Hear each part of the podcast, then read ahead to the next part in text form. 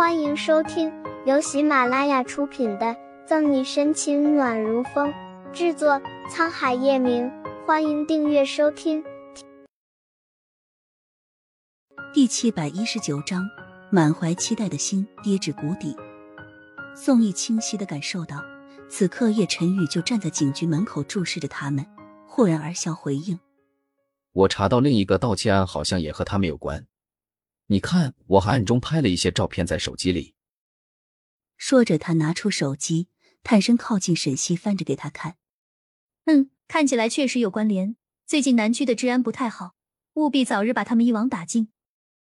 沈西看着相册里的照片，抿唇笑了笑。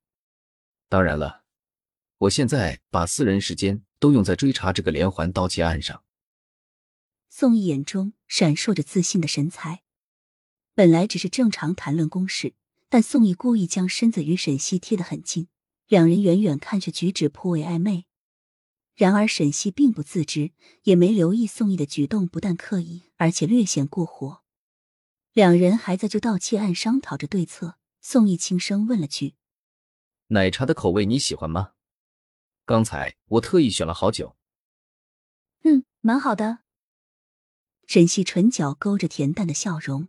脑中完全没有多想，可这情景被叶晨玉从头到尾看得一清二楚，柔情迫切的眸中浮现出一抹晕色，面孔愈发的沉郁。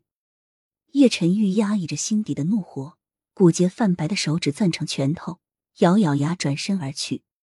余光注意到那抹身影离开，宋毅才收起表演，大哥哥的柔柔沈西发顶：“你伤还没痊愈，不要太累。”放心吧，没事的。沈西若无其事的摆摆头，现在只有忙起来，他才不会去想叶晨玉。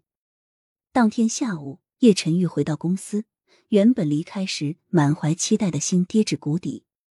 坐在办公桌前，他翻看着文件，尽管面色看不出任何波澜，可内心中却焦躁而凌乱。自从这几天和沈西没有联系。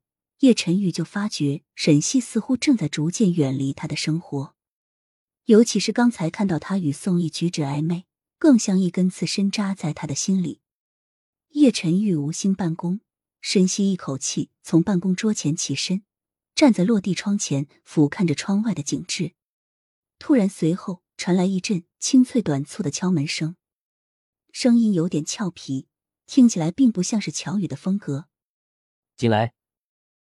叶晨玉心烦意乱，懒得多想，冷然回道。随即门开了个小缝，现实露出一双黑溜溜的明眸，朝着办公室里面瞥了瞥。这时，叶晨玉转身望向门口，抬眼看到顾春寒神情诡异的溜进来。干嘛像做贼一样？有什么事吗？叶晨玉沉着面孔，寡淡的语气中带着一丝难掩的烦躁。没事，我就不可以来吗？顾春寒挑了挑细眉，觉察到叶晨玉似乎心情不太好。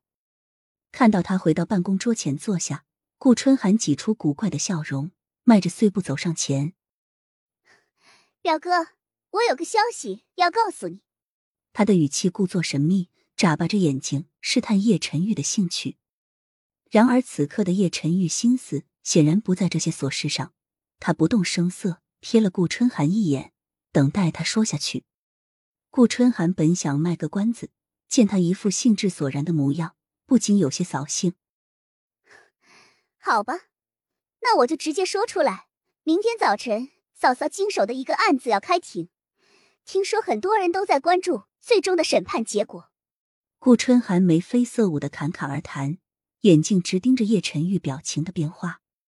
嗯，我知道了。叶晨玉神色微怔，顿了顿，淡淡回应。顾春寒本以为提到沈西，他会立即关注此事，可收到的依旧是不咸不淡的反馈。他耸耸肩膀，干脆直截了当：“哎呀，我的意思是，明天我们一起去旁听，好不好？”大老远跑到公司，就是为了和自己说这件事。叶晨玉长吁一口气，对这个古灵精怪的丫头实在无计可施。明天我有事，抽不出时间。他不假思索的冷然拒绝。讲到警局里沈西和宋毅暧昧交谈的画面，叶晨玉就心火暗涌，有意回避与他有关的一切话题。本集结束了，不要走开，精彩马上回来。